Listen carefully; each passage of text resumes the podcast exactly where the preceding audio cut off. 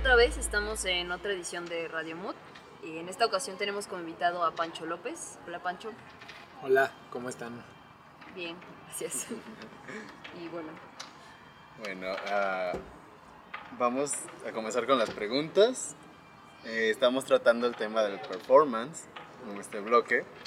Y bueno, pensando un poco en tu trabajo en el, en el desarrollo de performagia, eh, ¿qué importancia eh, existe en generar este tipo de festivales de performance internacionales en el contexto mexicano?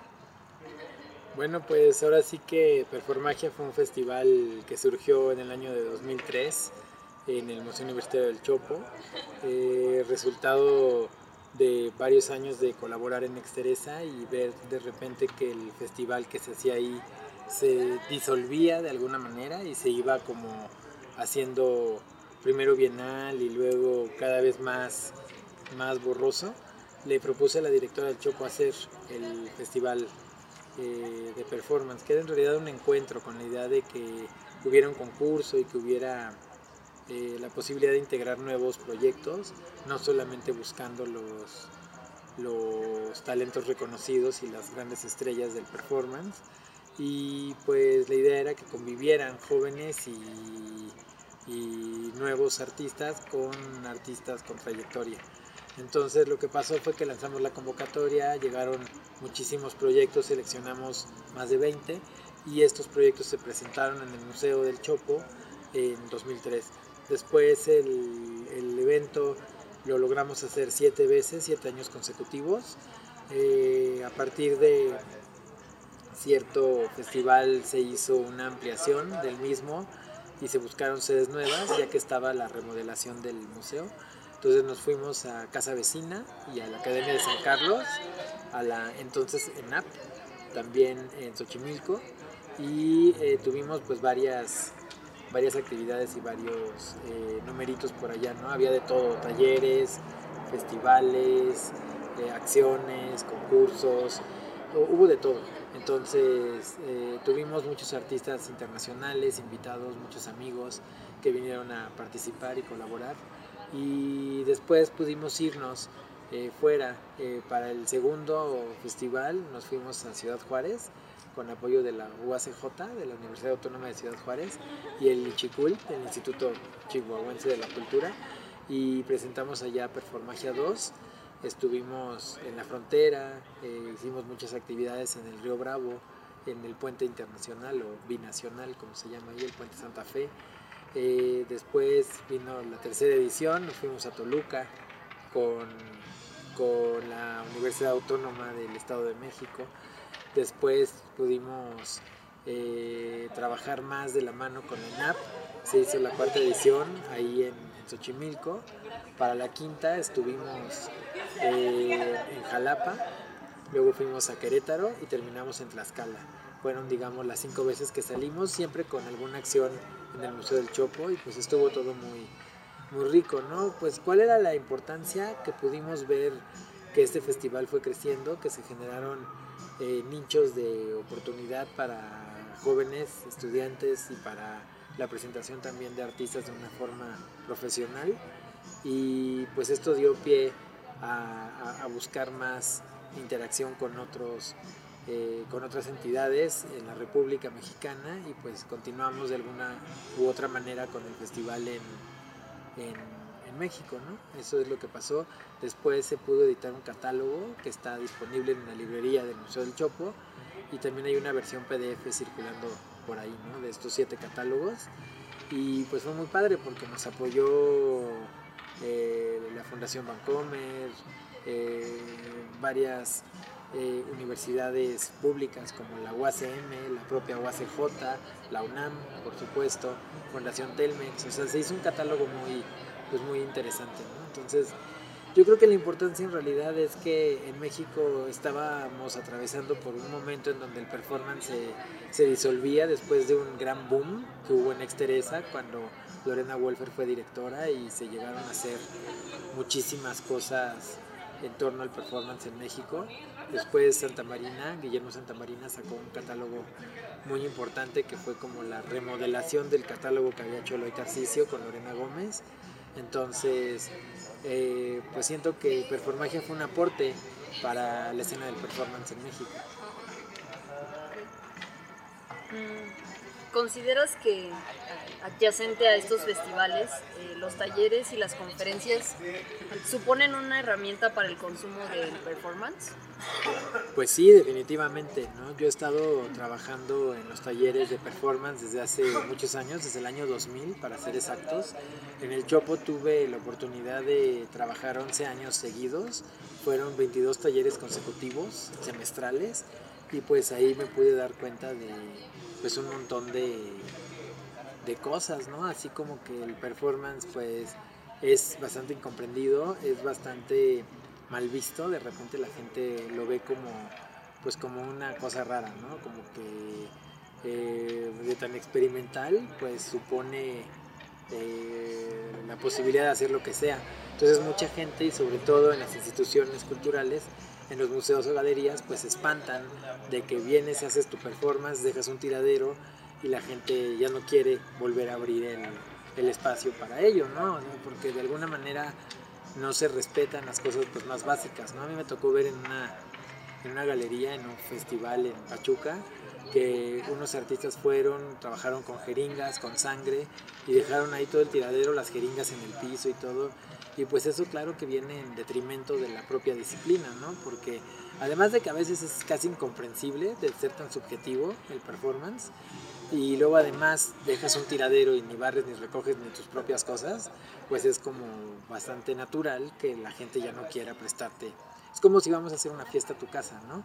Entonces llegamos a tu casa, nos abres la puerta, llegamos, comemos, chupamos, platicamos, ponemos música, cotorreamos y nos vamos y ni un vaso recogemos. Pues como que ya no te quedan ganas de la siguiente hacerla en tu casa, ¿no? Cuando ya ves que está todo el piso pegajoso, que se robaron además el, el iPod y luego además te dejaron en el baño todo guacareado, pues claro que ya no quieres hacer nada, ¿no? Eso es lo que veo que, que, que pasa a forma de metáfora eh, con, con, los festivales y eventos de performance, ¿no?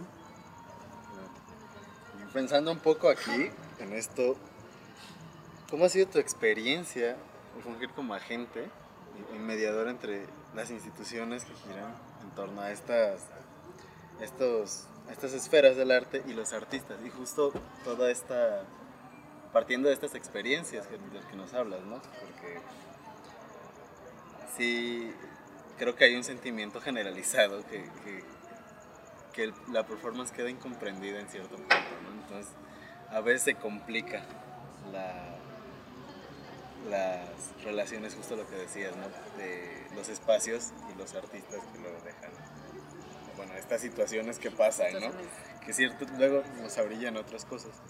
Pero, eh, justo, ¿cómo ha sido tu experiencia trabajando con las dos partes? Pues mira, me ha pasado de todo, ¿no? O sea, ha habido experiencias muy interesantes en donde de repente muchos amigos, muchos artistas, muchos colegas participan, eh, incluso sin cobrar, pues con el ánimo de apoyar y de participar. Obviamente llega el momento en que pues todos se cansan, ¿no? Así como que está regalando su trabajo, no es precisamente la meta que tenemos los artistas, ¿no?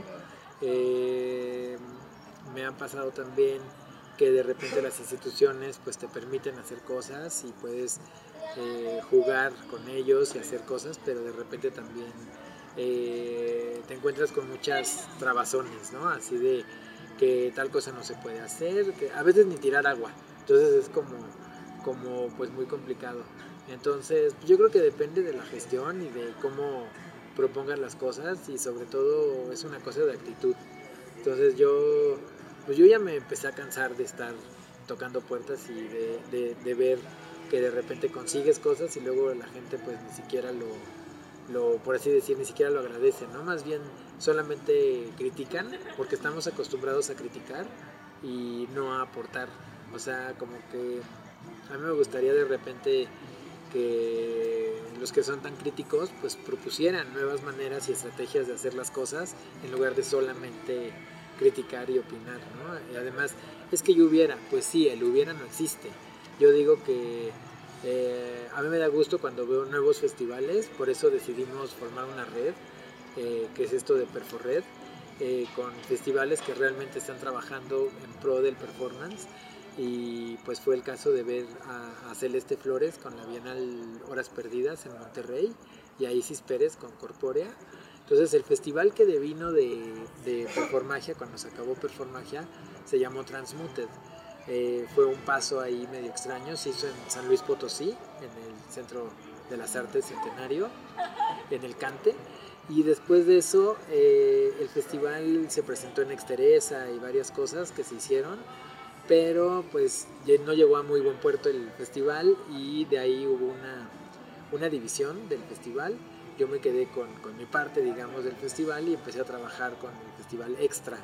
Entonces, Extra, digamos, sigue hasta la fecha. Este año no he hecho nada, pero el año pasado, por ejemplo, tuvimos varias sedes. Tuvimos la Universidad de la Comunicación, la Academia de San Carlos, también estuvimos en la Glorieta de Insurgentes, en la Galería en el Centro Cultural Javier Villaurrutia, eh, en el Museo de la Mujer, digamos, han sido como sedes del Festival Extra.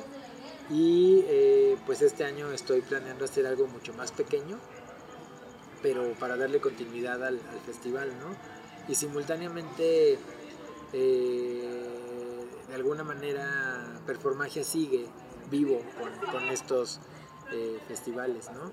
Eh, el Extra pues es un festival completamente independiente. El asunto es que, para hacer un festival, para gestar un festival requieres dinero y pues eh, repito, muchos artistas pues ya no quieren participar gratis.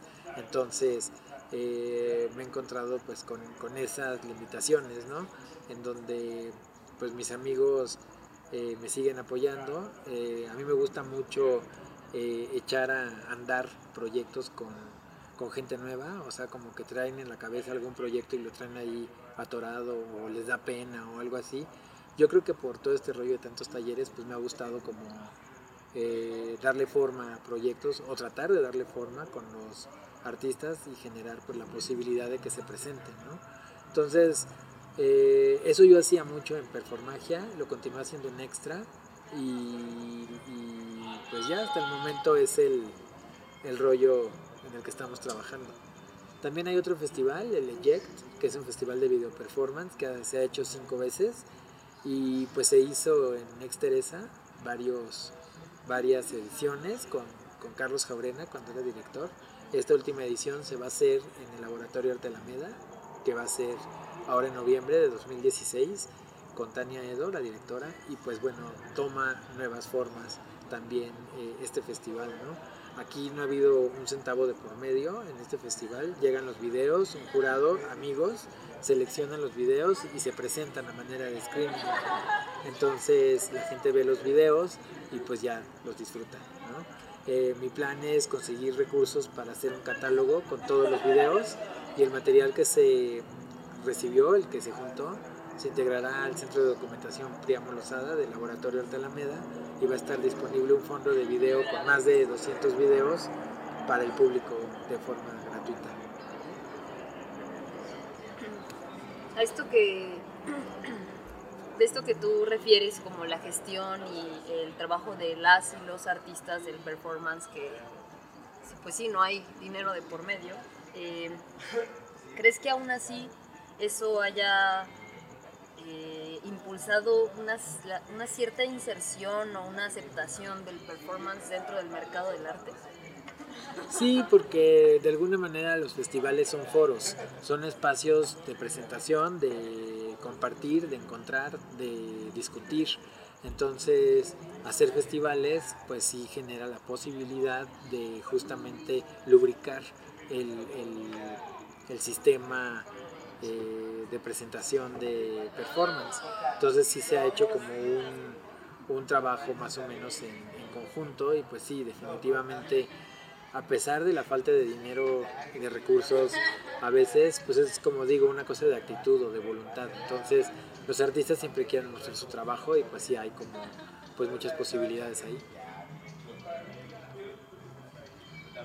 Pensando un poquito aquí ya que entramos a esto, ¿Tú crees que sería pertinente pensar en ampliar el intercambio comercial de estas piezas de performance? Tal cual. Ah, dando o tomando en cuenta sus ligues con lo cotidiano y con su calidad no objetual, ¿creerías que podría haber una ampliación de la circulación de estas piezas? Pues creo que es un poco complicado ya que el performance regularmente no se vende. O sea, es un arte efímero, bastante eh, poco manipulable. Entonces, de repente lo que se logra vender, o lo que he visto que se llega a vender, son los registros, como fotografías o videos. Entonces, sí, de repente eh, sería interesante encontrar un mecanismo de patrocinio que permita que haya otro tipo de propuestas performáticas, ¿no? de otros festivales, encuentros, muestras. Eh, pues sí, yo creo que sería interesante más bien que pasara, que ocurriera. Hay artistas que logran que marcas paguen o que patrocinen sus, sus propuestas, pero es el, no, es el, no es el común de los casos. Entonces, en ese sentido, dado que no hay como un comercio con la pieza como tal, sino más bien con eh, algo devenido de ella, eh, ¿crees que sea entonces más eh, fácil o más bien sea más pertinente buscar apoyos desde las instituciones que vender en sí mismo performance? Pues mira, yo creo que el performance en particular es como, como bastante duro de roer, ¿no? O sea, las instituciones además son bastante complicadas. Ahora el FONCA ya tiene en todas sus convocatorias incluido al performance en alguna de sus disciplinas. Sin embargo, eh, creo que todavía hay como bastante, bastante recelo ¿no? para aceptarlo. Yo creo que muchas instituciones sí aceptan y permiten la presentación del, del performance y fomentan también que se generen eh, propuestas. Yo creo que de lo que se trata es como de ir haciendo pues un, escenario digno, digamos, en donde ocurran cosas, donde se generen eh, posibilidades. Yo creo que eh, sería muy bueno que se lograra que instituciones culturales o educativas fomentaran el consumo y la producción de performance, sería ideal. Porque, bueno, mucho se decía antes, me acuerdo mucho de la frase de que el performance es perro de museo, ¿no? ¿Por qué? Porque al institucionalizarse, el performance se domestica de alguna manera, porque entonces ya no hay la posibilidad de hacer una serie de cosas que hacías cuando eras independiente. Por ejemplo, el tema del desnudo, el tema de la sangre, el tema de la pintura. Antes, pues te sentías libre de experimentar, de jugar, de embarrar, de hacer lo que quisieras. En el momento en que entras a una, a una dinámica donde hay un sponsor, donde hay alguien que te está pues pagando, hay también una serie de, de, reglas ¿no? que tienes que seguir como, como artista, pues no puedes dejar el embarradero, como decíamos al principio. ¿no? Eh, y, y yo no hablo del embarradero que hiciste a la hora de la pieza, sino cuando decía aquellos artistas de las jeringas, allá me parece como básico, ¿no? Una cosa es que seas la estrella y que pues que sí hay gente que te va a apoyar y gente que te va a recoger tu tiradero, y otra cosa es que, que abuses. Mi mamá decía, el vestido está muy bonito, pero ya el encaje está medio ancho, ¿no? Entonces, esa es la, la cosa. Una más y terminamos esta parte. Bueno, hablando un poquito, ahorita que mencionabas que existe cierto recelo de parte de estos circuitos culturales, vamos a, a decirles oficialistas, ¿tú crees que exista o bajo qué circunstancias el performance tiene cabida ahí? Mira, pues yo siempre he trabajado en espacios culturales, institucionales, ¿no? O sea, el Museo del Chopo, Exteresa, eh, la ENAP, eh, el Museo de la Mujer, eh, ahora el Laboratorio Arte Alameda, el Centro Nacional de las Artes, pues creo que tiene todo, todo, toda la, la, la, oportunidad de presentarse en estos espacios, ¿no? O sea, me consta, de alguna manera, o sea, eh, al tener un catálogo que reúne toda la memoria de un festival, pues me queda claro que pues sí hay un interés institucional por generar eh, ciertos documentos que permitan la circulación de este tipo de informaciones. Entonces yo creo que sí, sí, yo es que yo siento que no hay una pelea. O sea, yo creo que la pelea debe de ser contra, contra la, lo mal hecho, contra el abuso, contra la charlatanería, contra eh, la falta de compromiso. Eso es a lo que voy, ¿no? O sea, yo creo que, eh, por ejemplo, yo cuando he hecho un performance en donde rompo una pecera, yo lo que le he pedido a los que organizan el festival es que me apoyen con alguien que recoja los vidrios, porque no me parece buena imagen que haga la acción y luego la gente me va a ir recogiendo los vidrios. Yo los recojo si ya se fue todo el público, pero creo que no viene al caso porque la gente está viendo y en el performance todo se lee. Entonces, si primero rompes una cosa y luego la recoges, que ya no es parte del performance, pues como que se pierde cierto, cierto, cierta magia, ¿no? Entonces, y no es por diva, es por, por porque así lo creo. O sea, creo que no, no puedes llegar y hacer una cosa y luego hacer lo contrario. O sea, yo siento que ahí el chiste es, ya que rompí la pecera, pues es o desaparecer, que ya no me vuelvan a ver ahí, o ya que me vean en otra parte más de socialización, en donde ya no estoy eh, allá. En Zacatecas, por ejemplo, ya que terminó la socialización y todo, ya entramos y recogimos los vídeos. ¿Pero por qué? Porque era la última acción y eh, eh, venía la foto y el cóctel y no sé cuánta cosa de clausura. Entonces nos pudimos salir del, del, espacio donde se llevó a cabo y entonces así no había vidrios por todos lados. Ya después entre todos recogimos los vidrios. Pero básicamente es eso, yo creo que es un asunto, repito, de actitud. Bueno, entonces eh, dejamos hasta aquí esta sesión con Pancho López. Espérenos la próxima semana y les traeremos la segunda parte. Entonces, gracias Pancho. Hasta luego.